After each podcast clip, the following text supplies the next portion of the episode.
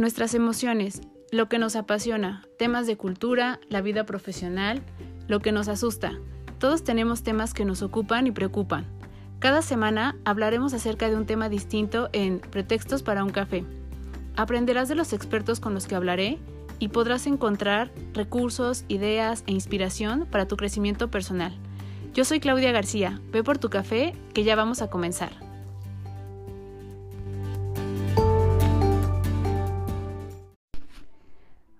A todos, bienvenidos a un episodio más de Pretextos para un café.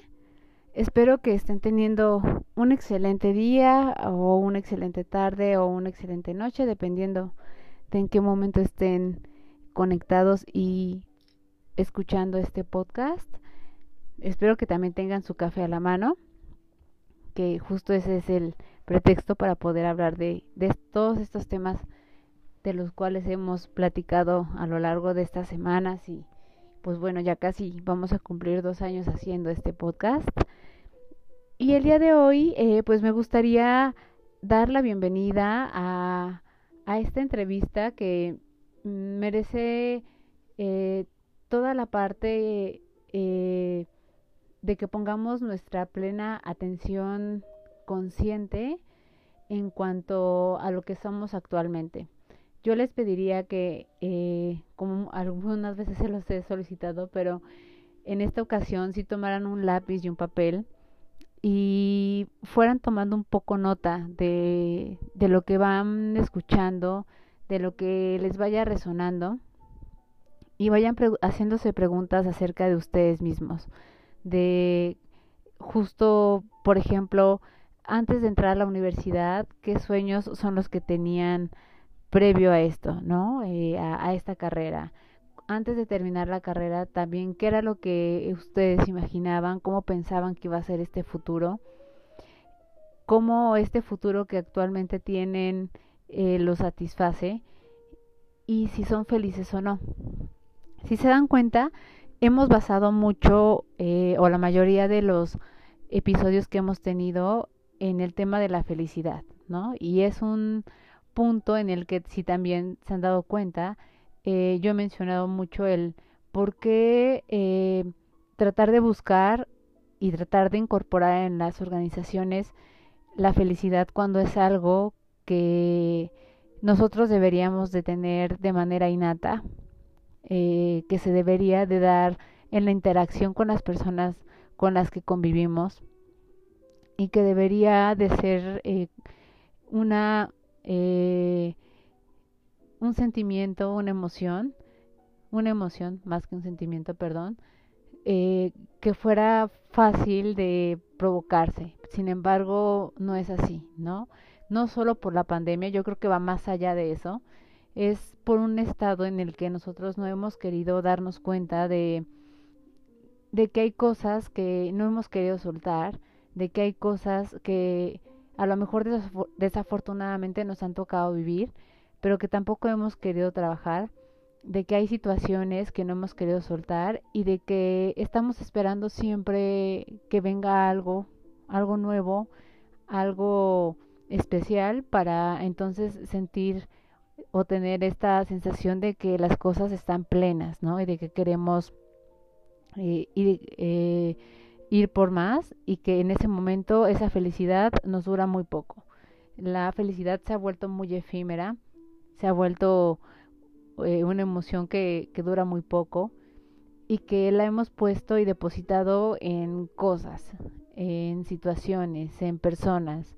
Eh, la hemos puesto a lo mejor en eh, algo material como una casa o como un carro, la hemos puesto en personas, ¿no? Entonces en tener una pareja, en compartir con alguien. La hemos puesto en tener a lo mejor una jefatura o tener una posición en específico, trabajar en cierto lugar y no nos damos cuenta que el trabajo está dentro de nosotros mismos. Como lo hemos dicho antes, eh, todo depende de cómo nosotros querramos vivirlo y de cómo querramos también eh, que las cosas sean y sucedan y se vayan eh, dando poco a poco, ¿no? Que nosotros vayamos haciendo esta pequeña transformación en nosotros porque una vez que somos conscientes de que tal vez no es el camino el que queríamos, eh, el que tenemos, tampoco podemos votarlo todo. Entonces podemos ir haciendo cambios paulatinos. De esto nos va a hablar Mariela Soto.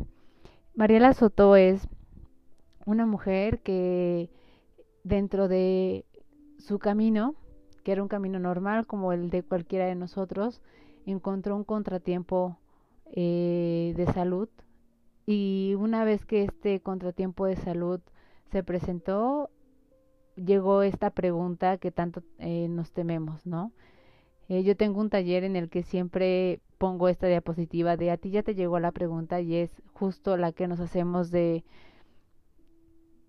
de eres realmente feliz, estás haciendo lo que quieres, ¿no? Eh, estás alcanzando lo que te hace sentirte pleno, te hace apasionarte, te hace levantarte todos los días, te hace continuar aun cuando las cosas no salen bien.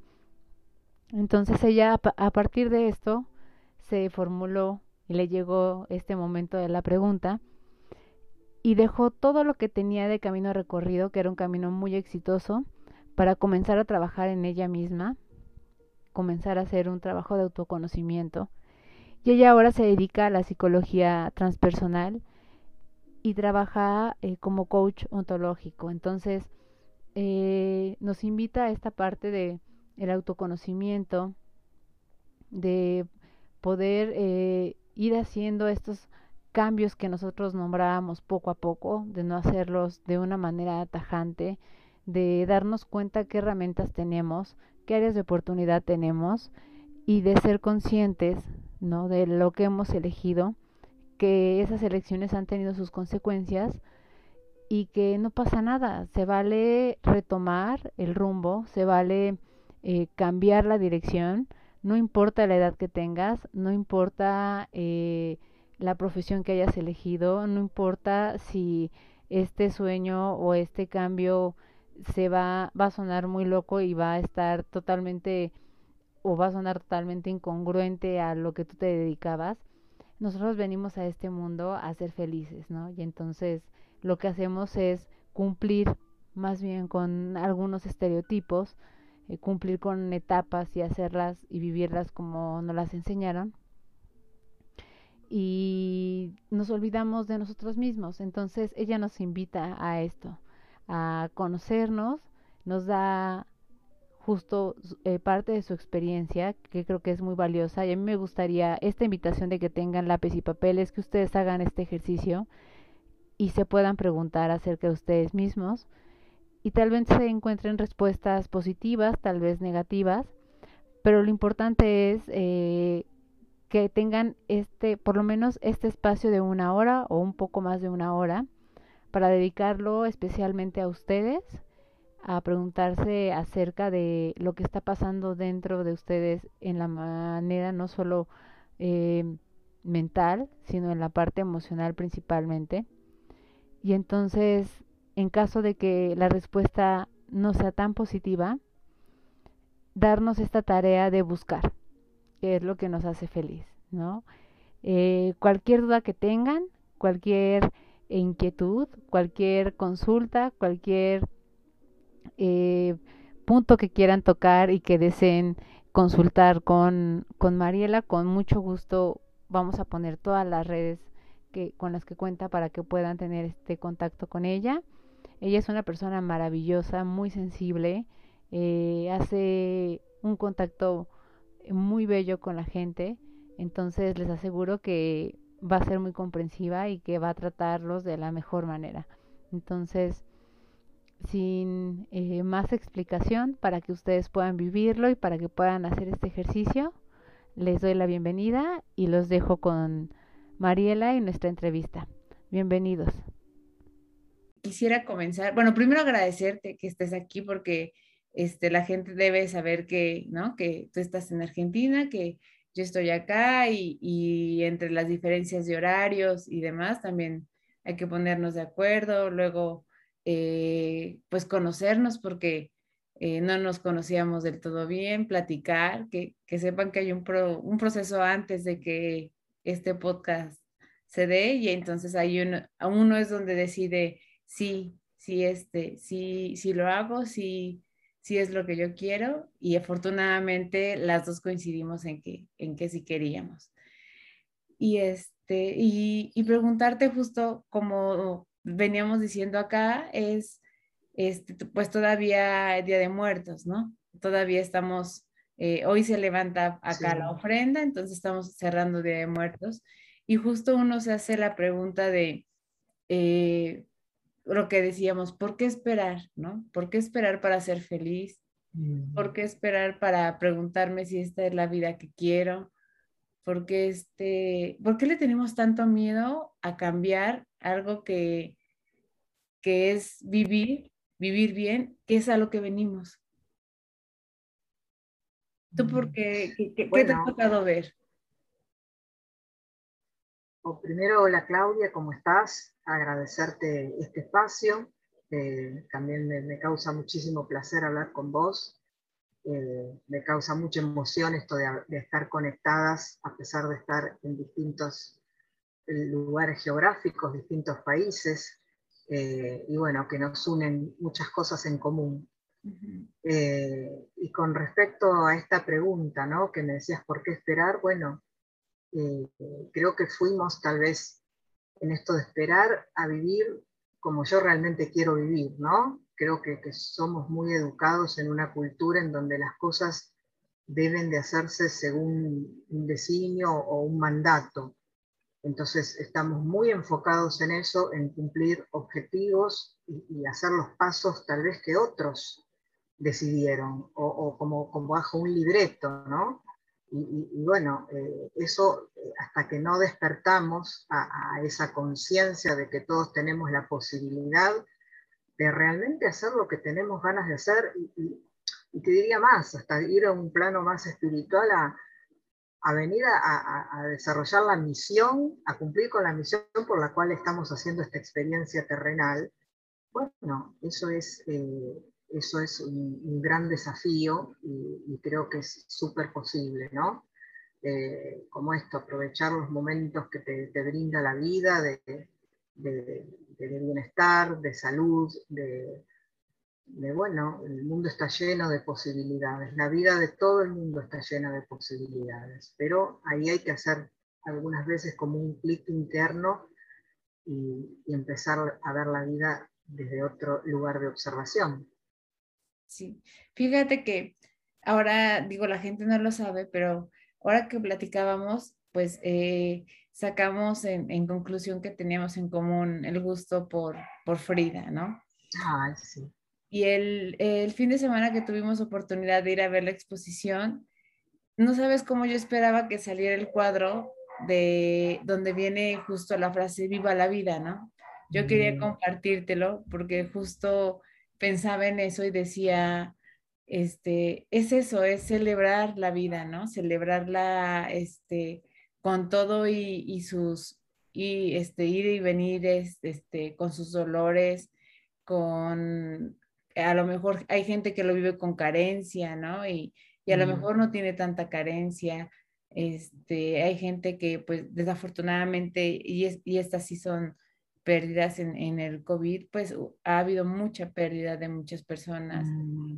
Eh, pero justo yo esperaba que pasara ese cuadro, ¿no? Y decía, yo, yo se lo quiero compartir porque tiene mucho con lo que hemos hablado, aparte porque coincidimos con este gusto por, por mm. ella y, y justo decir, ¿por qué hay gente, eh, por qué nos cuesta más bien tanto ser conscientes de que eh, de lo que tenemos, porque de repente uno está siempre pensando en, eh, ah, cuando tenga el trabajo, ¿no? Perfecto, cuando, por ejemplo, los que estamos como tú, que, que te atreviste a hacer tu proyecto tú solita, ¿no? Teniendo un, este, ya una carrera profesional en, en empresas. Y entonces decimos, ah, cuando me vaya bien y entonces cuando este, ya ya tenga, esté bien establecido y me conozcan y, este, y gane bien y demás, siempre estamos como pensando que lo que va a venir es lo que nos va a traer la felicidad, ¿no? Pero no despertamos y decimos, ay, gracias porque dormí en una, una buena cama, este, porque tengo alimento, porque tengo gente que me quiere, este, siempre estar pensando que, lo que eh, la vida tiene para darnos o la felicidad está adelante o está por venir. Nos cuesta mucho eso. Mm. Nos cuesta mucho también, porque primero que también nos cuesta mucho vivir en el presente y, aceptar nuestro presente incondicionalmente. Es esto, ¿no? Voy a ser feliz cuando pase tal cosa, sin aceptar eso que nos está pasando ahora. Y también estamos muy, muy acostumbrados, o al menos yo lo hablo desde mi experiencia, que es lo que sí, del, lugar de mayor certeza que puedo hablar, eh, es bueno, nos acostumbramos, yo me acostumbré mucho a, de chica como a, a, esto, a enfocarme en lo que me hacía falta, porque tal vez lo que estaba ya estaba, esto es lo mismo que los premios y castigos, ¿no? Bueno, no te voy a felicitar en la escuela de repente cuando haces bien, porque tu deber es hacerlo bien, por ahí sí te voy a, te voy a castigar cuando algo está mal entonces con ese esquema, ¿no? Es como que salimos a la vida, a, bueno, a, salir desde lo que no tenemos, eh, poner el énfasis en eso. En cambio, cuando te das cuenta de, agradecer esto, eh, ahí cambia todo mucho. Yo hace 20 años ya empecé con, fue mi primer diagnóstico de cáncer de mama, eh, cáncer de mama, un linfoma retrouterino, fue en el año 2001, yo tenía 36 años, eh, y bueno, para mí fue eh, un gran despertar eso, y yo vivía mucho desde mi cabeza, era profesional, trabajaba en empresas haciendo carrera ejecutiva, y bueno, ahí como que me, empezó este, este, gran cachetazo que la vida me dio, a mí me hizo reaccionar. Y, recuerdo mucho que sin tener ninguna, de, yo no era una persona que cultivara mi espiritualidad, siempre fui una persona de gran sensibilidad, pero no cultivaba la espiritualidad.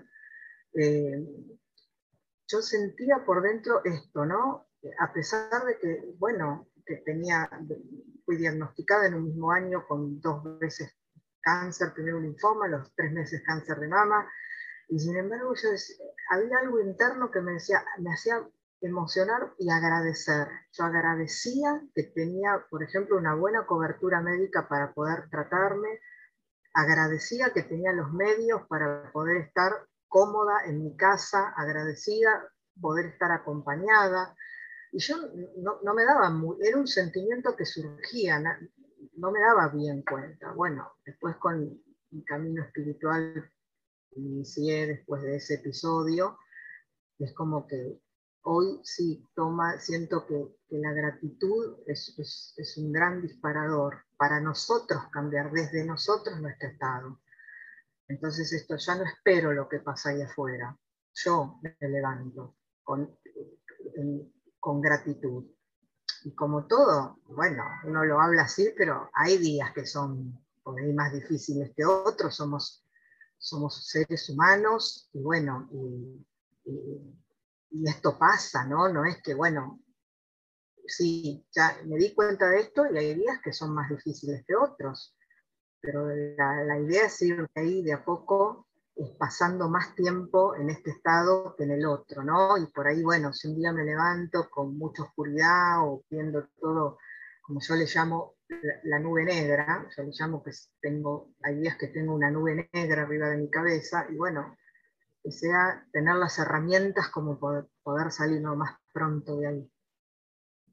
Eh, eso que decías es, es bien bonito y, es bien interesante porque yo siempre digo que tenemos una, o una mochilita, una cajita de herramientas y que cuando somos chiquitos pues vamos poniéndolas, ¿no? O sea, las, las poquitas que, que vamos teniendo y conforme vamos creciendo vamos llenándolo, pero llega un momento en el que ya no, este, en que se queda la cajita así y entonces tengo, me limito y tengo lo que tengo nada más, ¿no?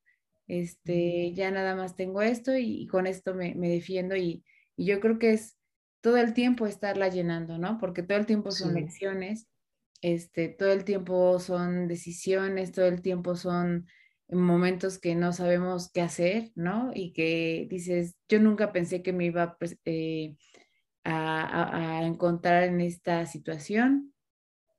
Y entonces, eso, ¿no? Eh, eh, justo buscar, y, bueno, y, ahí también va el, se vale levantar la mano y decir, no tengo este, esa herramienta, ¿no?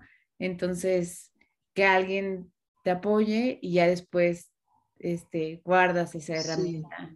totalmente, porque también es eso, ¿no? Venimos de una cultura, o al menos yo, en donde estaban muy privilegiadas las respuestas y no las preguntas, donde valía el que sabía, ¿no? Entonces, ya algo declarar, no sé esto, levanto la mano, pido ayuda porque acá no sé, y es una, era un acto de debilidad también esto, ponerse en el modo aprendiz en la vida, ¿no? Bueno, hay cosas que no las sé, hay cosas que con esto necesito la ayuda. Eso me parece que es una cosa muy también muy interesante.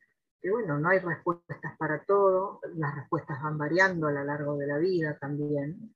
Es, no es que porque aprendí algo me quedo con eso para siempre, pero, pero bueno, es eso y esto también, todo este despertar a la conciencia, porque yo siento eso, que esto es como que yo me formé de chica eh, y bueno, tengo una carrera de grado universitario, pero me formaba en una técnica profesional.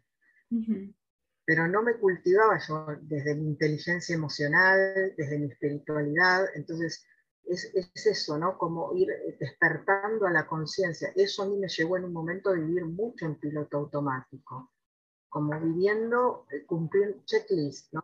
Bueno, le recibo esto, después formo una familia, tengo, bueno, hasta que, bueno, a mí, en mi caso esto de la enfermedad, me trajo esto, ¿no? La reconexión con realmente quién yo quería ser en la vida, quién quería ser, no que quería hacer. Y esto me, me reconectó con, bueno, a ver, ¿cómo estoy? ¿Cómo es esto? ¿Cómo esto? Ahí, primero que me di cuenta que esto, ¿no? De que la vida es finita, que no, no es que voy a vivir por siempre. A los treinta y pico de años, por, por, pasar momentos en donde realmente pensé que era el fin, a mí me hizo conectar con esto de, che, ¿esto se va terminando? ¿Y estoy yo viviendo como quiero vivir? o, o estoy viviendo como me dijeron que tenía que vivir? Y ahí empecé yo como un camino muy, muy fuerte, a darme cuenta de esto que vos decías, ¿no? Basta de esperar. Y, ya en ese primer episodio de salud, empecé a conectar con, con esto. Yo era una de chica, me, encantaba treparme a los árboles, andar en bici, saltar a la soga, eh, y había perdido todo eso porque ya estaba, ¿no? estaba como en el personaje de mujer eh, ejecutiva y bueno, como una profesional, no tengo tiempo para eso. Y ahí empecé a como a replantear un montón de cosas y a tomar contacto. Yo siempre digo que es como que me puse en contacto con mi alma. Dejé de lado un poco el ego y los pensamientos, la personalidad que venía formando y me puse realmente en contacto con mi alma, con mi verdadero ser.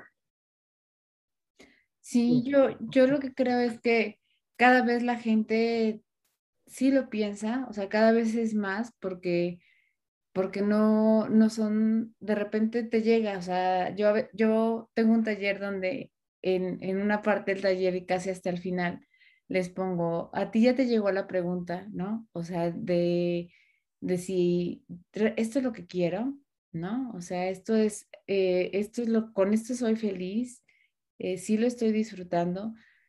Muchos dicen que no, ¿no? O muchos dicen, bueno, sí me he preguntado tal, muchos luego, luego te contestan sí, pero no saben por dónde empezar, o tienen mucho el estigma de cómo le digo a, a mi esposo o a mi familia, o cómo le digo a mis papás, ¿no? Que no, que no quiero dedicarme a, Mm. a, lo que estudié y que quiero hacer tal. Este, aquí hacen muchos, organizan como bazares de, de muchos chicos que, este, que hacen, eh, pues, no sé, cuadri, eh, cuadros, pintan, este, hacen stickers, este, venden ropa, venden, hacen cosas como muy manuales y entonces como es una manera de sacar yo creo un poquito de dinero y, y, hay, y ves mucho talento, ¿no? En, en, en, estos bazares que dices, ah, qué bonito, si ellos lo hicieron, qué, qué bonito y cosas muy originales. Y te das cuenta y muchos te dicen, yo me quiero dedicar a esto, ¿no? Este, yo estudio tal y así, pero, o sea, mi negocio es esto, a mí me hace feliz hacer esto. Y entonces como que solo lo estudian por sus carreras, por, por sus papás, como tú decías, ¿no? Porque hay que cumplir como un mandato, porque todos tenemos que seguir una secuencia, pero todavía no tenemos como este valor de decir, no tiene nada de malo decir, yo no, no, no quiero una carrera de tal, porque soy bueno vendiendo y los ves, ¿no? O sea, los ves cuando te acercas y te dicen, mira, este es así y lo puedes hacer así y te das cuenta cuando alguien trae ya dentro la parte, este, ¿no? De, de, de vender, de, de convencerte, de, la gente, de todo eso. Y este, dices, pero ¿cómo todavía está el estigma que dicen, pues yo, yo estudio la carrera y todo porque pues mi papá no me va a dejar, ¿no? Pero, y te dicen, pero a mí me va bien, o sea, yo, yo vendo bien, vendo en línea, me vengo a los bazares, todo eso, y hacen lo que les gusta, pero, pero aún así todavía está esta parte como de, no me puedo dar el lujo de decir no, porque me van a decir, ¿cómo crees, no? O sea, ¿cómo crees que solo vas a dedicarte a eso? Terminas la carrera y pues ya te dedicarás a lo que tú quieras. Entonces, eh, de alguna manera lo que a veces yo pienso es, deciden por ti, este, y, eso está, es bien fuerte porque al final es tu vida, ¿no? Y tú eres el que lo lleva día a día y alguien decidió por ti y el que no le está pasando bien o no la está disfrutando eres tú.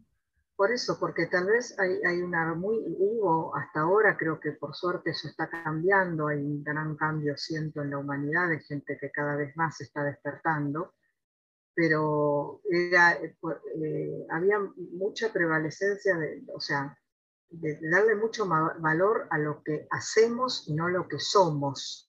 Entonces, de repente, un médico que no le gusta la medicina, un abogado, un arquitecto, un psicólogo, lo que sea, que no le gusta lo que estudió, que no lo vibra, eso no, no lo siente realmente, y bueno, nunca va a ser, eh, va a ser brillar en su profesión.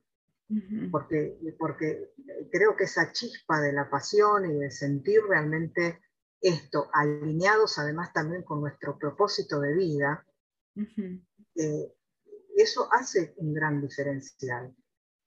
Entonces, yo prefiero toda la vida, bueno, un, artesano de repente eh, que, bueno, que vive su vida con pasión, que, te entrega ese don que tiene con, con con todo su amor, que, que, por ahí con una gran profesión, pero personas muy vacíos, ¿no? Y muy vacíos de espíritu, con mucho dolor en su alma.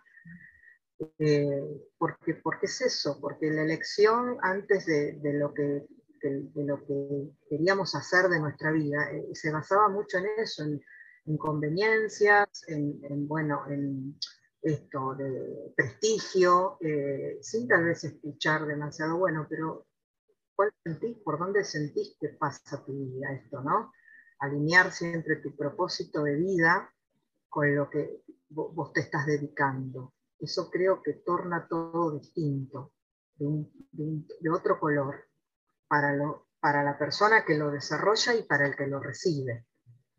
Sí, sí, sí, sí. Yo, por ejemplo, te voy a ser bien, bien franca, yo digo, como, como muchos de, nosotros que ahora hacemos este tipo de cosas, pues trabajamos mucho tiempo en empresas, ¿no? O sea, no, no empezamos así.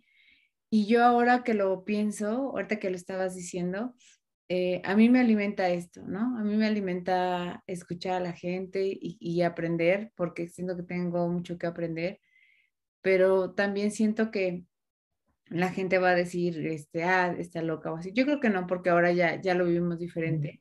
Pero yo sí siento que vibramos, o sea, que sí, que sí, hay energía y que no absolutamente estar enfrente sentado de alguien, sino que la vida te va poniendo ciertas personas, ¿no? Y que, te, y que por algo dices, ah, pues tal vez ella, ¿no?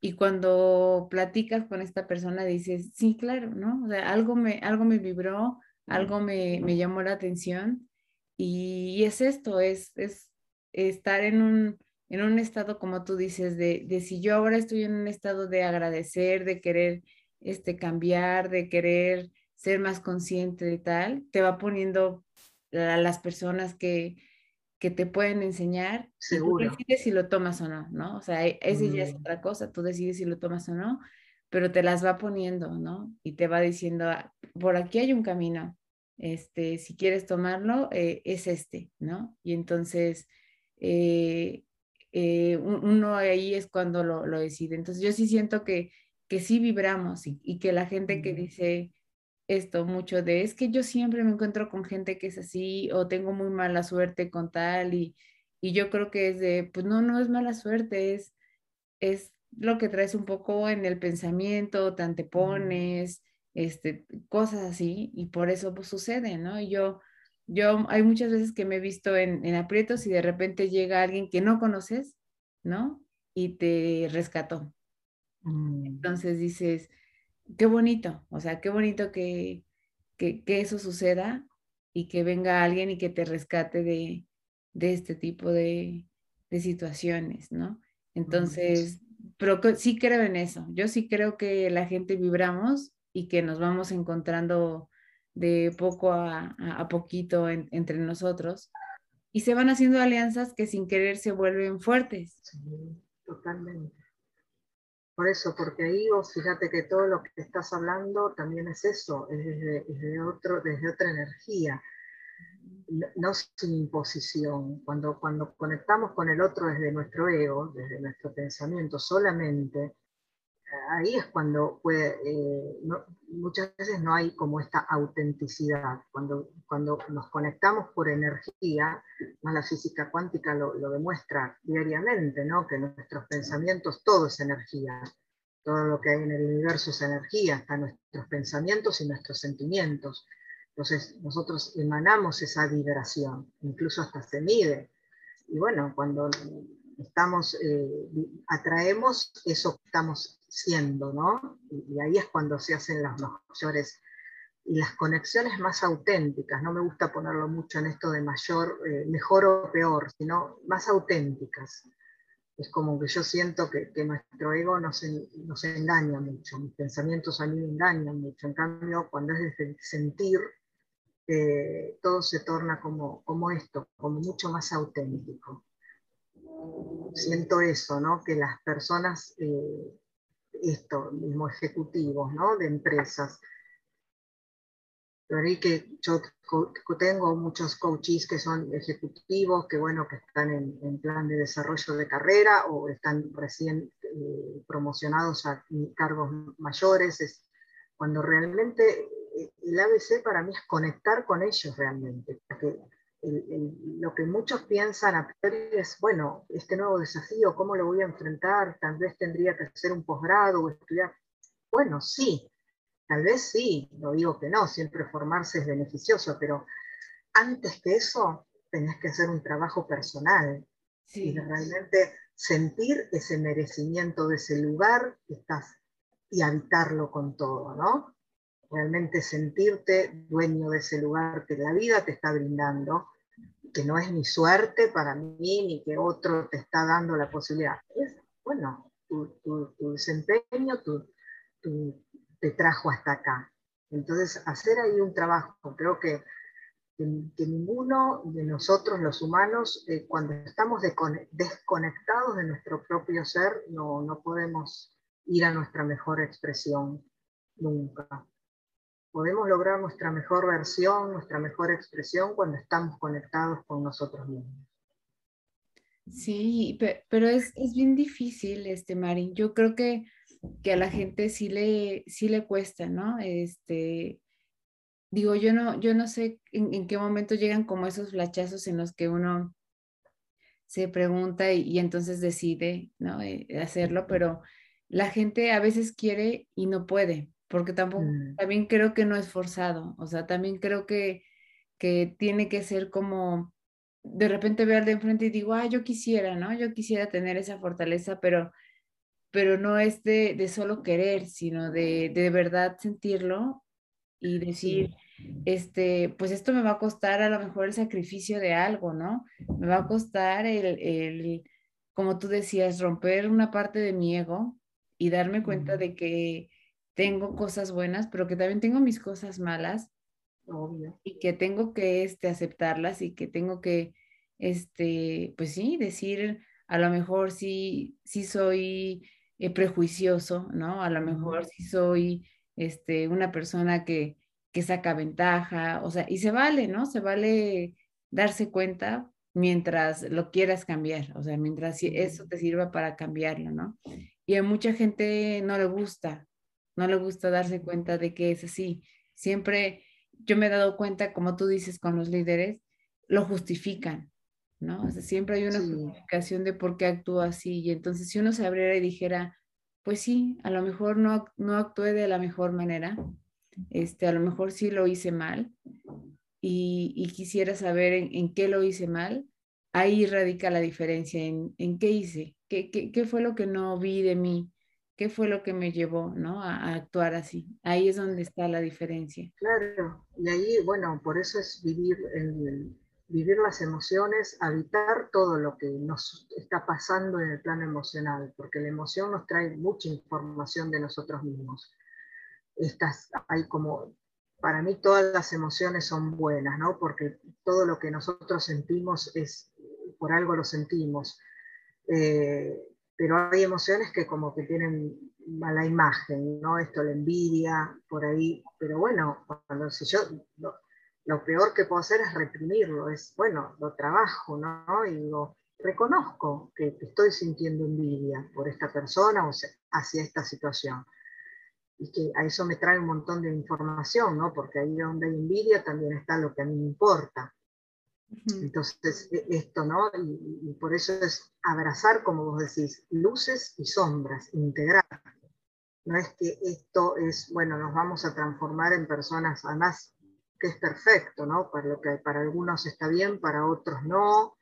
Y, bueno, es, es abrazar para mí, integrar luces y sombras cuando negamos mucho una sombra, esa sombra nos domina, ¿no? Al contrario, hay que estar ahí, meterse ahí, trabajarlo, verlo, porque, bueno, ¿qué me trae esto? ¿Qué pasa acá? Y, bueno, habitarlo. Pero sí, esto de, o sea, a, a, mi juicio, ¿no? Lo peor que podemos hacer es esto de negar nuestra sombra. Hay que iluminarla en todo caso. Sí, sí, sí, sí. Y ser conscientes y, por ejemplo, ser amables con nosotros y pensar y decir, mm. hay cosas que yo no, yo no busqué, ¿no? O sea, solitas se me dieron, tampoco culpar, o este, quienes nos formaron, pues tampoco sabían, ¿no? Eh, cómo hacerlo. Seguro. Eso siempre, siempre me parece honrando mucho siempre tus educadores, tus padres, tus maestros. Bueno, hicieron lo mejor que pudieron en ese momento y con la información que tal vez tenían en ese momento.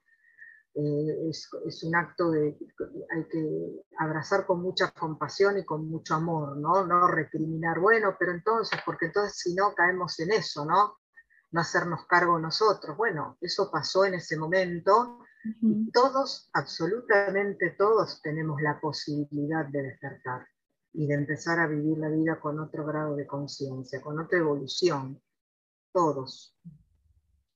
Sí, yo, yo con mucha gente que no por el podcast, sino platicando este, amigos o, conocidos y así, justo hablan de esto, ¿no? De, de lo de la pandemia y dicen, es que necesitamos, algo necesitamos aprender, o sea, algo pasó que necesitamos aprender y muchos si te dicen, yo no sé exactamente a lo mejor qué, a lo mejor estar más con mis hijos, estar más conmigo, ¿no? Muchos dicen, a mí me, causa como de repente sentirme egoísta, pensar que, que, este, que, que, es estar más conmigo y no es ser egoísta, es, es a lo mejor si necesitabas eh, reconectarte contigo, conocer, saber que, que, hay cosas que tú dices, sí, sí me gusta, vamos y hagámoslo.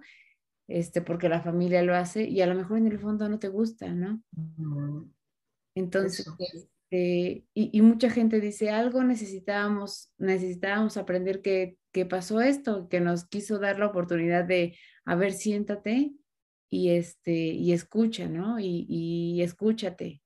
Eh, yo la otra vez eh, veía justo también en, un, en un video, en un documental, y decía, ¿qué pasaría si, si tú estuvieras en una sala sola, sin el móvil, sin, este, sin nada, y estuvieras sentado solito, o sea, solo, sin más que contigo, eh, seguro sería raro y seguro sería como de, de, ¿qué hago? ¿No? Porque cuando estamos solos y estamos esperando desde, ah, pues mientras veo Facebook, mientras veo tal, pero entonces si, si estuvieras totalmente solo, te quedarías con tus pensamientos y entonces te darías cuenta de, de qué es lo que traes en ese momento en pensamientos porque no los dejamos fluir, o sea, cada vez que creemos que estamos aburridos, eh, este, el celular, ¿no? O una película o algo así. Nos escapamos de nosotros mismos. Entonces es eso que vos decís, que, que bueno, estamos en un momento solos y siempre buscamos algo externo que nos aplaque esa ansiedad o ese aburrimiento. Esto por eso la, la práctica meditativa para mí fue un cambio importantísimo, porque es, es como, como en el silencio exterior aparecen tus verdades, ¿no? Y esto de, bueno, ¿qué pasa ahí cuando puedo sostenerme 5, 10, 15 minutos de silencio? ¿Qué, voz empieza a salir que antes no escuchaba? ¿A ti cómo te, cómo te pasó, este, Mari? ¿Tú, ¿Tú cómo lo lograste? Porque yo, por ejemplo, cuando lo hago, y lo, y lo intento, me, me vienen, ya sabes, las de, ah, este, al ratito tengo que hacer esto, tengo que hacer tal, y, te vas, te vas, y ya no meditaste, ¿no? Y, y, no es fácil, este, ¿tú cómo lo lograste? ¿Al principio te fue difícil? Sí, totalmente, y hay, además hay, muy, hay distintos estilos de meditación. Yo la primera meditación que aprendí fue cuando fui en el año 2008, eh, eh, a mi primera médica ayurveda, yo empecé un camino de medicina ayurveda para, como para, bueno, eh, hacer medicina preventiva, ¿no? Por todos estos episodios que había tenido de salud. Eh, y bueno, entre un montón de pautas que me dio, me dio esto, ¿no? Aprender a, a hacer meditación trascendental y fui a formarme con un hombre que era discípulo directo de Maharishi Maharesh, que fue el padre de la meditación trascendental. Y bueno, esto, aplacar, eh, eh, la meditación trascendental es por medio de un mantra, cada persona tiene su mantra, que se lo da su maestro en el inicio, y estar ahí en silencio repitiendo el mantra. Esa es una técnica. Después a lo largo de todo, desde los años, fui como otras, ¿no? Como las activaciones de, los centros energéticos, pero también, mentiría si digo, no, ¿sabes qué? Yo todos los días me siento y hay, hay y, me sale perfecto, no, hay veces que la mente eh, está mucho más los hindúes, creo que le dicen que es el mono inquieto la mente, ¿no? Le llaman que la mente va, va bailotea muchas veces por todas partes. Y sí, me pasa esto también muchas veces que me voy pero también eh, hay momentos que siento una conexión total y que son realmente viajes hermosos.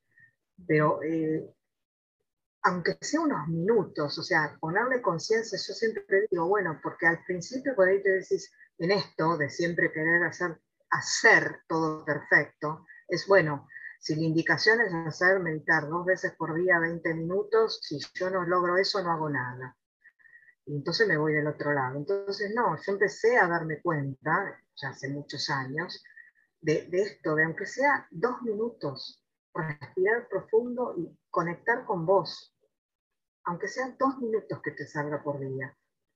Cada vez vas, vas a ir necesitando, como todos, todos entrenamiento también en la vida, ¿no? Es decir, después te vas a dar cuenta que en situaciones en las que te sentís por ahí muy como, bueno, estresantes o muy situaciones difíciles, mismo te pide tu cuerpo, a ver, respira profundo, sentate en silencio a ver qué aparece. Eh, es eso, también tomamos, eh, en un momento yo también tomaba la meditación trascendental y bueno, creía, los ayurvédicos son, eh, viven en cabañas, no en cabañas, perdón, ahí en, el Himalaya, en, en, cuevas y están todo en un estado. También hay que ver eso, nuestro contexto es, es muy distinto. Pero esto, esto de, de, tomar conciencia de, acá estoy yo, yo no soy mis pensamientos, conectar con esto, ¿no? A ver, yo digo, ay, esto así me sale decirlo, pero realmente es lo que yo estoy sintiendo. Conexión con esto de qué siento, no qué pienso, qué siento con esto. A mí, cuando vos hablabas antes de las adversidades, bueno, mi, mi, enfermedad para mí fue mi gran maestra, porque ahí yo me di cuenta que yo tenía un alma. Con la enfermedad me di cuenta que tenía un alma. Entonces ahí empecé a hacer todo un camino y una búsqueda espiritual. Tiene que haber algo más que esto. Cuando vi que desde un día para el otro perdía de repente todo eso, y esto, cuando te dan un diagnóstico de una enfermedad mortal, bueno, es, yo me acuerdo que, pensaba, era como que todo no deja de tener importancia. No sé, la situación laboral que tengas, el problema de trabajo, es cuando vos sentís que, que bueno, empezás a ver esto, la proximidad con que tu vida se puede terminar, es real. Y bueno, a mí eso fue como un gran cambio y empezar a sentirme desde otro lugar. Y sí, para mí yo, yo me pregunté muchísimo para qué. Por supuesto, del primer episodio hoy hace 20 años, entonces lo tengo súper procesado, pero inmediatamente cuando sucedió empecé a sentir los cambios en mí. Esto de, bueno, estoy acá sentada sin dolor físico y tomándome un té y sintiendo el gusto a té. Porque cuando haces tratamiento de quimioterapia se te alteran los sabores, y hay días que no la pasas bien, entonces ya tomarte un té sentada sin que te duele nada es una fiesta. Sí, bueno, como, algo tan sencillo, ¿no? como algo tan sencillo, pero también es interesante saber que, que no, no es necesario pasar por estas cosas para darte cuenta. Sí. ¿no? Que justo es a lo que íbamos, ¿no? O sea, de, de por qué esperar a que a que algo nos dé un choque para decir, este, ya lo voy a cambiar. O sea, el, atrevernos, el, si ya algo te está haciendo, este, te está picando y te está diciendo, este, intentar hacerlo, ¿no? Yo sé que no es fácil, pero tener estas aproximaciones de investigar, este, eh, ir involucrándote con ese tema, eh, ir viendo, ¿no? Con, lo que a ti te llama. Y entonces a lo mejor llegar el momento en que digas, ya, ya, ya lo voy a hacer. Y esto, Claudia, que me gusta contarte también, em, yo me dedicaba al marketing, ¿no? Tuve, mi último puesto fue el cargo de gerente de marketing. Y eh, después yo mismo con mi camino espiritual ir descubriendo otras cosas, empezó esto como a hacerme ruido, ¿no? Cuando me empecé a alinear con mi propósito de vida, empezó a hacerme como esto, bueno, esto, ¿no? De, tratar de convencer a la gente de comprar cosas que no necesitan. Entonces empezó ahí como cuando, cuando me sentí como, como muy desconectada en un momento eh, de decir, bueno, yo quiero seguir acá, yo quiero seguir haciendo esto, que ojo, igualmente me sigue gustando mucho el marketing y creo que para todo es muy aplicable, ¿no? Pero desde otro lugar. Y bueno, hoy, por ejemplo, con el coaching ontológico, yo eh, siento hoy que, bueno, pude comunir los puntos de mi vida, ¿no? Y siento que, que, pude unir esto, mi, formación profesional, eh, la experiencia laboral mi experiencia de vida, que es algo que yo antes, para mí la experiencia de vida era todo, bueno, cuántas carreras tenía, cuántos títulos. La experiencia de vida es súper rica. Sí. Porque solamente viviendo eh, adquirimos experiencia? ¿Qué aprendí? ¿Qué fui aprendiendo en todos estos años que llevo de vida? Bueno, con todo esto, muy alineado con mi propósito, yo siempre tuve una fuerte vocación de, servicio, como que siempre me, gustó muchísimo y, siempre ahí vibré en esto, ¿no? En, mis equipos, cuando tenía equipos de trabajo, en que cada uno se luciera desde su lugar, en fortalecer a cada uno, siempre en la parte humana me, me gustó muchísima.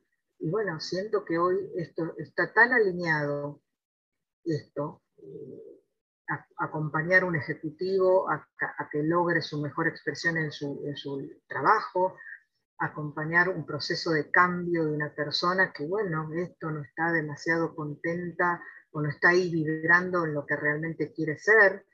Eh, siento que esto todo, todo tiene otro sentido para mí.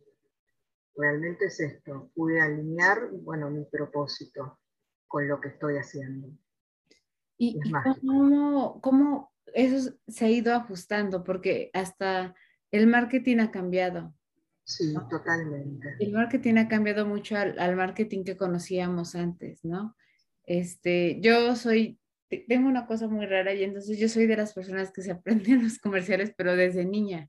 Yo creo que yo veía mucha tele y entonces veía los comerciales y me los aprendía y, y, y aún me acuerdo, ¿no? O sea, veo comerciales eh, o alguien habla de tal y me acuerdo de la canción y de lo que decían y, todo y así. Entonces, yo, yo creo que yo este, era muy buena, bueno, me, era muy buena para que me, influenciaran para, para comprar, ¿no? Porque este, me aprendía muy bien todo eso, pero eh, a lo que un poco era eh, cómo el marketing ahora ha cambiado, o sea, ha tenido que adaptarse.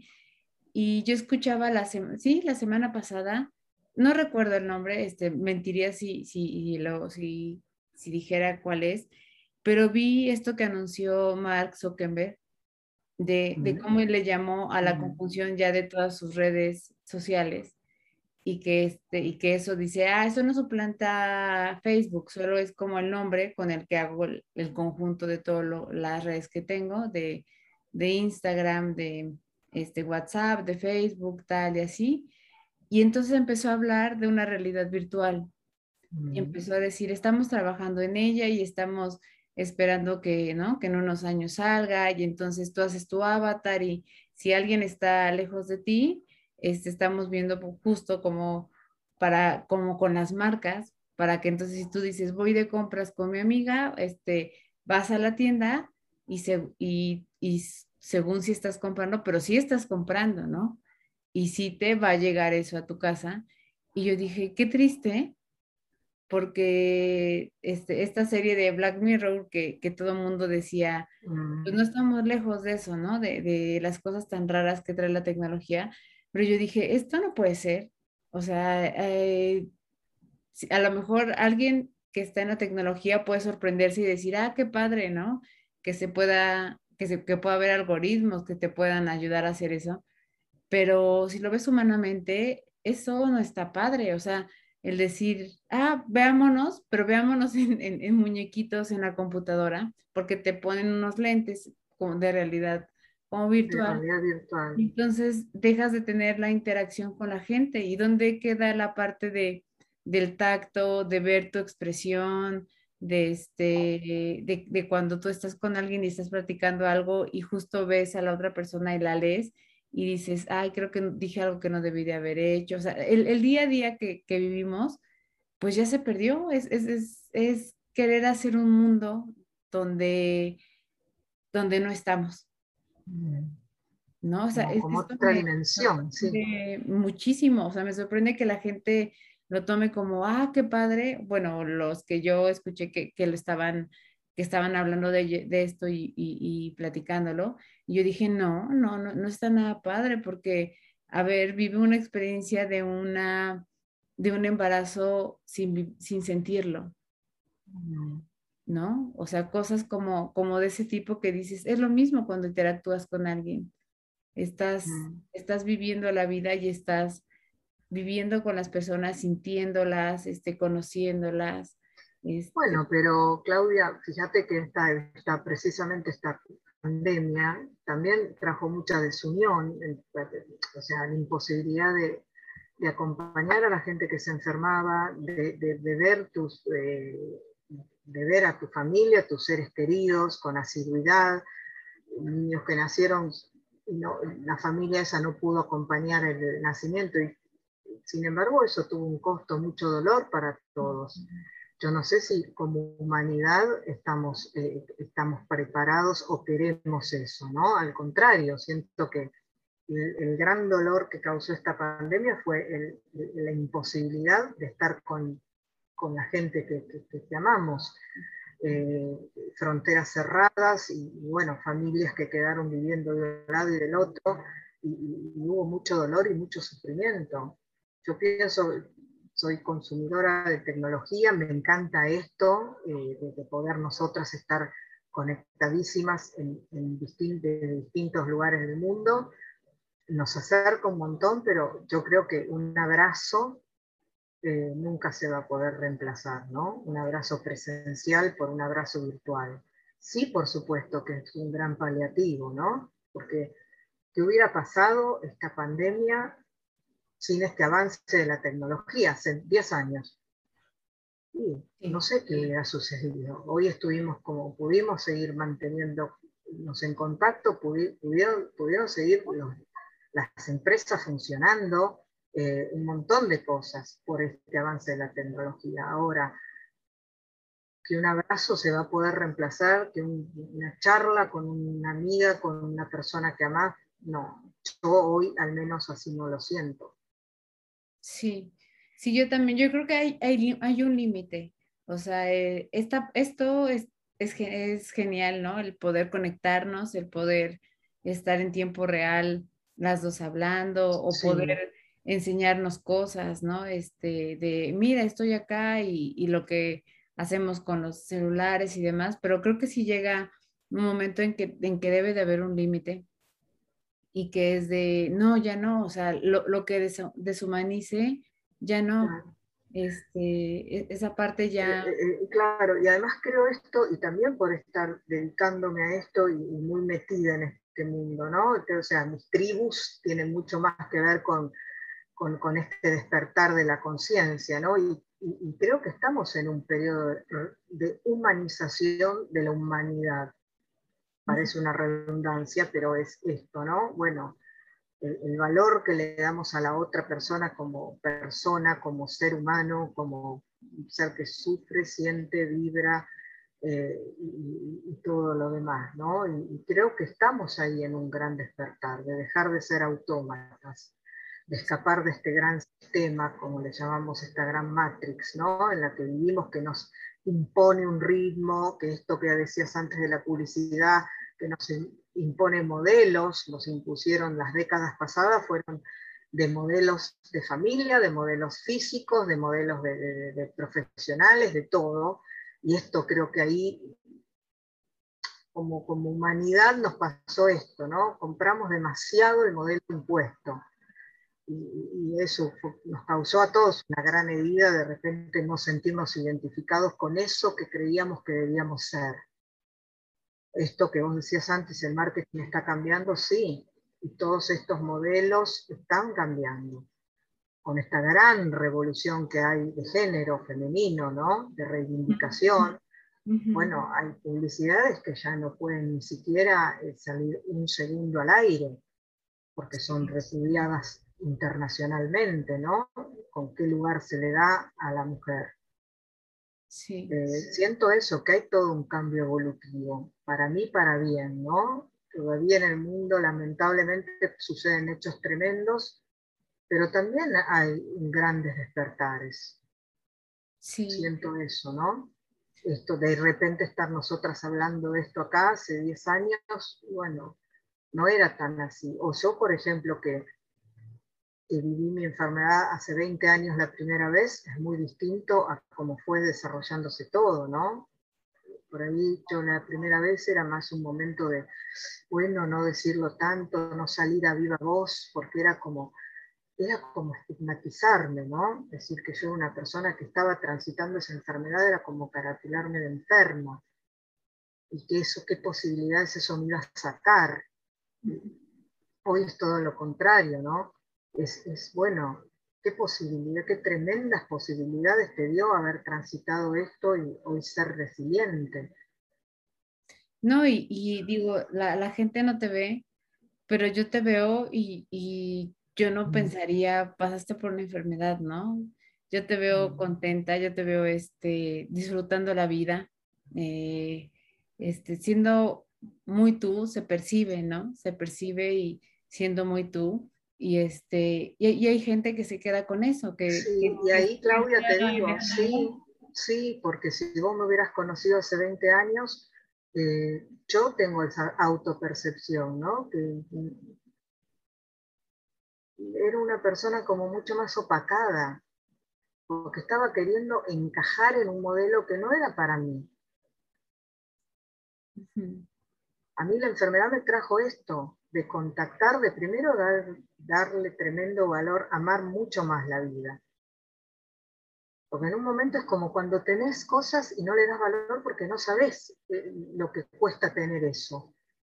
Y bueno, cuando te enfermas y tenés una serie de padecimientos físicos también, esto de desprenderte de algunas partes de mi cuerpo. Yo volví a enfermarme en el 2013 y ahí me hicieron una doble mastectomía y me costó muchísimo primero aceptar esto, ¿no? Desde cómo iba a tener un cuerpo mutilado, no, no siento eso. O siento que al contrario, yo como que, como que te diría que hasta mi, mi segundo nacer fue después nacimiento, fue después de la primera enfermedad. Y después de la segunda, mucho más todavía, como muy reivindicada en mí y, agradeciendo totalmente la oportunidad que tengo de, de haberme podido recuperar. Y tal vez esto, ¿no? Este cuerpo que algunas veces en mi vida, bueno, yo quería ser la rubia, alta, flaca, de ojos claros, eh, y, no, y, al no sentirme así sentía que tenía menos y salía desde la insuficiencia.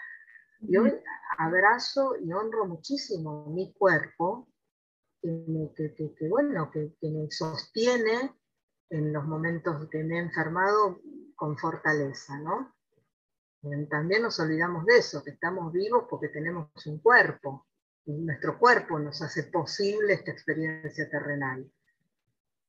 Entonces es como un darse cuenta y esto, y, ahí también empecé a correr carreras, eh, después de esa primer, eh, después del 2001, dije, no, yo quiero tomar otra vez contacto con esta niña que fui, que me gustaba la naturaleza y andar corriendo por ahí. Y bueno, empecé a correr, a entrenar.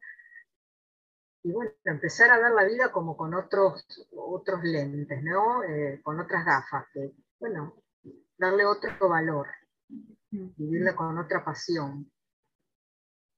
Sí, sí, sí. Y ahorita que decías del cuerpo, pues uno va creciendo, ¿no? Y este, yo, yo me, a mí me da risa la canción, cuando, cuando me acuerdo que se lea la canción de Arjona de Señora de las Cuatro Décadas. Bueno, sí. Y entonces este, yo decía, ay, qué feo, ¿no? O sea, ya una señora y tal, y, y pues por las características que él nombraba que tenía la señora, ¿no? No por la situación. Y entonces yo estoy próximo a cumplir este 40 años en abril. Entonces lo pienso y digo, pues ya, o sea, ya, a mí ya me llegó, pasó el tiempo tan rápido y a mí ya me llegó. Y entonces, y si te das cuenta que tu cuerpo empieza a cambiar, ¿no?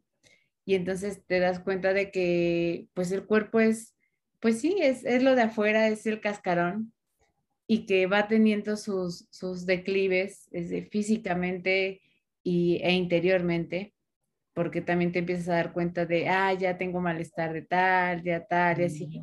Y entonces eh, lo que te queda es esta parte justo de tu espíritu, o sea, de sentirte bien, de sentirte joven, de sentirte, de no decir, ah, bueno, como ya estoy grande, este, ¿no? Ya, ya no soy el modelo como tú dices, de, de tal. Ya no, no cumplí con estas expectativas porque la mayoría las cumplía a esta edad. Este, entonces, eh, empiezan a estas, estas reflexiones y uno dice, pues es que no, o sea, la, la vida es así, ¿no? Este es ir viviendo cada etapa como la tenemos que vivir. Eh, yo quisiera que fuera con alegría, ¿no? Mm. Todos pudiéramos decir, ah, qué, qué padre tal. Y sin embargo, muchos decimos, no, mi mejor época fue la universidad o mi mejor época fue la secundaria o yo odié tal, ¿no? Y entonces eso es feo, es triste que, que, que de repente tengamos muy malos recuerdos, pero por cosas como estas, como de, es que yo era muy gordita en la secundaria o yo era muy, y entonces lo sufrían, ¿no? Y por eso no tenían estas como vivencias y, y, a mí lo que me encanta de poder hablar de todo esto es que eh, podríamos hablar muchísimo, ¿no? De todas estas cosas, pero ¿tú qué consejo les darías, Mari, a las personas que, que justo están pasando como por este momento de confusión de, de qué hago, ¿no? De tengo años trabajando en esto, este, yo quisiera dedicarme a tal, porque hay veces que, que sí hay gente que dice, a mí me gustan los negocios de este, no sé, de, hasta de poner una hamburguesería y pondría esto y pondría tal, y, pero no tiene nada que ver con, con lo que yo estudié y con el puesto que tiene. Y, tú, ¿tú qué consejo les darías a estas personas que están como un poco despertando, pero, pero tienen miedo? Que se animen, que se animen y que desafíen el miedo. El miedo nunca se deja de sentir el valiente no es el que no siente miedo, sino el que atraviesa aún así con ese miedo va para, para el lado que quiere ir. Entonces es, esto, ¿no? Bueno, tengo miedo de cambiar. Primero que el miedo es una construcción mental a futuro que en el 80% de los casos son cosas que tenemos miedo que no ocurren finalmente, pero nos traban. El miedo es un gran, eh, nos frena. Entonces, bueno, ¿y miedo a qué? Y entonces también plantearse esto. ¿Cuánto puedo, qué es lo peor que puede pasar si no hago esto? Si hago esto, si hago esto y me equivoco y no era este por acá. Pero y ahí me voy a dar cuenta, ¿no? Que muchas veces es solo un miedo.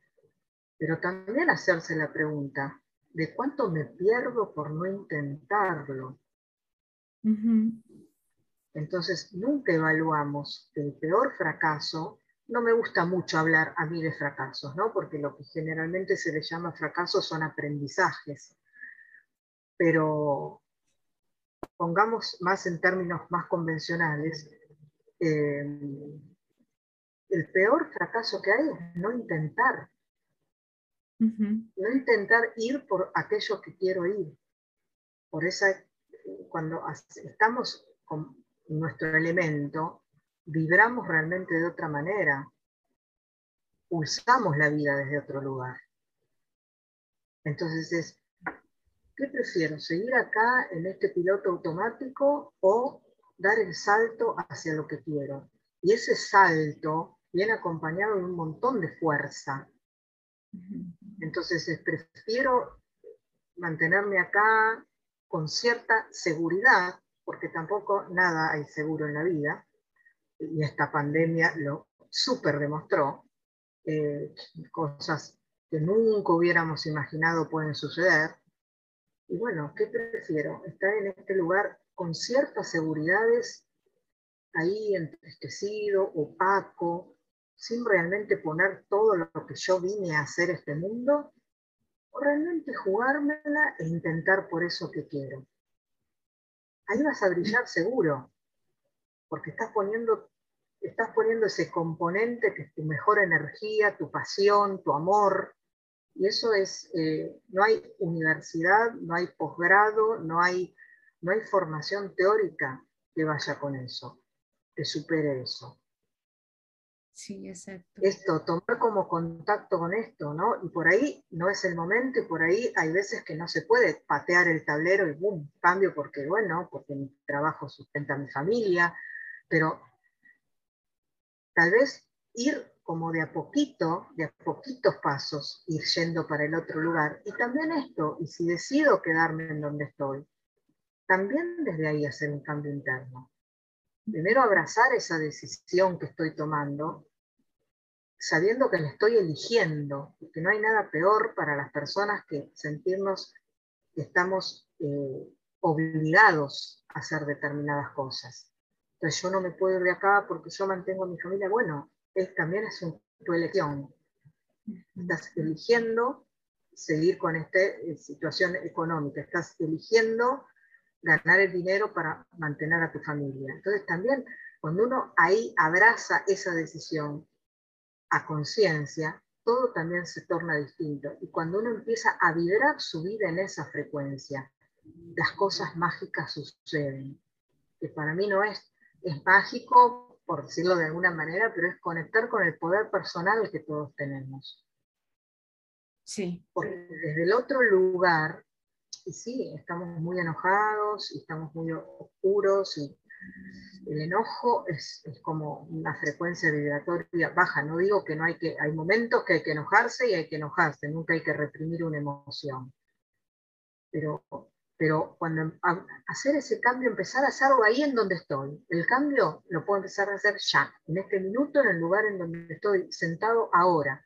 A ver, empiezo a cómo estoy mirando mi vida, cómo me estoy relacionando conmigo mismo, no necesito patear el tablero de un día para otro, ah, chao, ah, no. Entonces empezar eso, y bueno, esto que vos traías, Claudia, también, y de repente por ahí levantarme a la mañana y decir, gracias por este trabajo que tiene, tengo, que me permite este dinero para sustentarme. Y salir de ese enojo interno, ahí ya cuando eso empieza a suceder, se empieza como el reloj, el mecanismo interno de un reloj, el, engranaje empieza a traccionar de otra manera. Y van apareciendo oportunidades que antes no había. Voy viviendo desde otro lugar mi vida.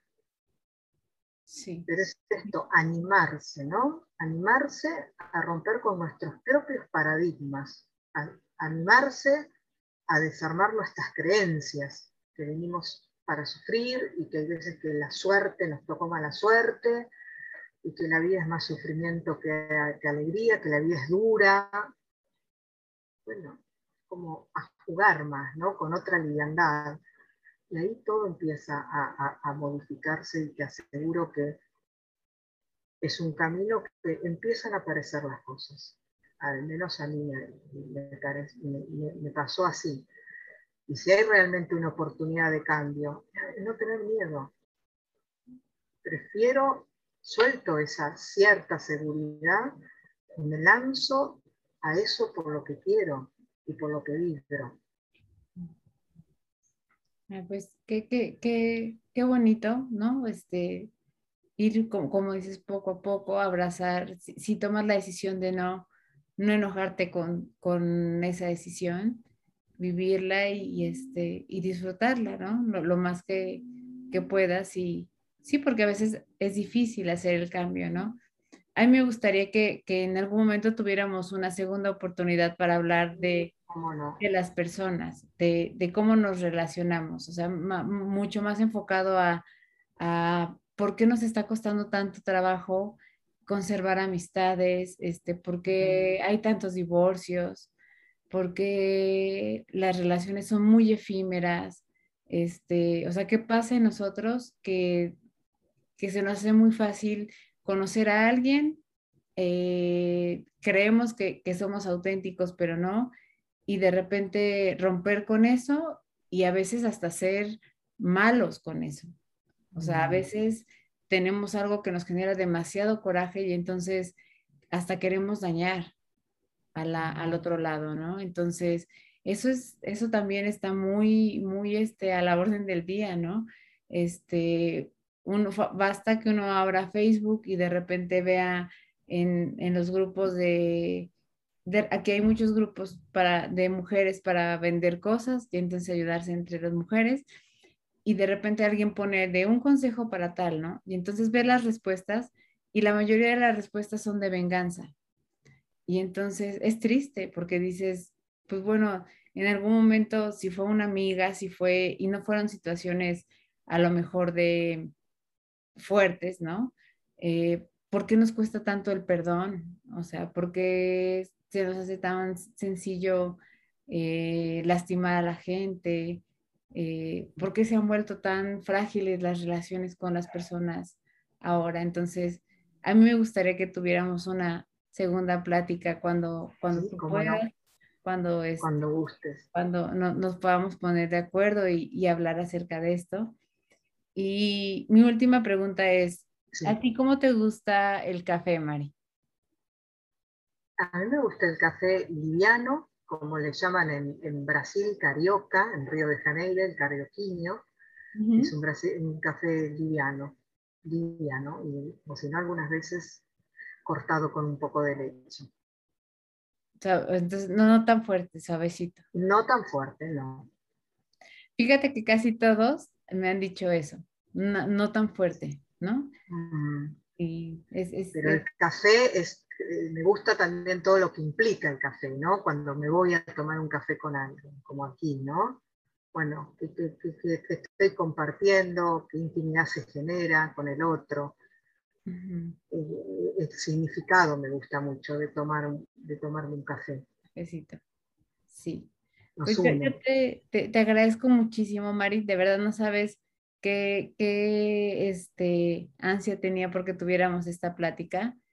Y, y, antes de cerrar, a mí me gustaría decirte, digo, no pude tener la imagen para mandártela, pero este, yo celebro contigo la vida, ¿no? Porque estás aquí, porque pudiste con algo que, este, que muchas personas no pueden. Y yo sé que eso tiene mucho que ver también con la mentalidad y con la voluntad que uno tiene, con la actitud que uno tiene ante eso. Entonces, este, yo celebro contigo la vida, celebro el que nos hayamos encontrado. Y justo pues cierro con, con esta frase de, de, Frida, de viva la vida, ¿no? Como es. Ay, viva la vida. Con lo que trae este, viva la vida. Y, y, qué bueno que el camino nos dejó encontrarnos y, y yo estoy segura que, que, este, que no va a ser, como decíamos, ya nos estamos poniendo de acuerdo, pero no va a ser la última vez que, platiquemos y que cuando estés por acá, pues ya este, nos podremos dar ese, ese abrazo que decimos que, no, que no suplanta la parte virtual, ¿no? Y con mucho cariño lo, lo haremos porque porque de verdad hay, hay una conexión bonita y, y, eres una persona muy, muy linda, de verdad, muy bonita por dentro y por fuera y, y eso se agradece que, que, haya personas como tú. Bueno, Claudia, yo te agradezco enormemente esto, eh, le, agradezco al universo esta sincronicidad que nos unió eh, y bueno, me emociona también mucho que seas de, de la tierra de mi amada Frida, una maestra para mí, eh, también asincrónica en el tiempo, ahí me doy cuenta también que el tiempo y el espacio no existe, ¿no? Pero bueno, muchísimas gracias por esto y cuando gustes volvemos a conversar. Sí, ya nos pondremos de acuerdo y este y yo espero que ahora que escuches como, como que el podcast te guste y, y, te digo, celebro la vida y celebro tener una, no solo una este, compañera más para hablar de estos temas, sino yo considero una amiga a lo, lejos, este, que, pueda también en algún momento contactar, pues para preguntarle algo. Ya, la vida nos va a unir físicamente. Sí, sí, yo, yo también creo que sí. Entonces, de verdad, muchísimas gracias y, y, que, este, y que la vida siga así y que, este, y que nos traiga muchas cosas buenas. Seguro que sí. Intencionemos eso. Intencionemos eso. Muchísimas gracias. Claudia. Beso grande. De regreso también. Gracias.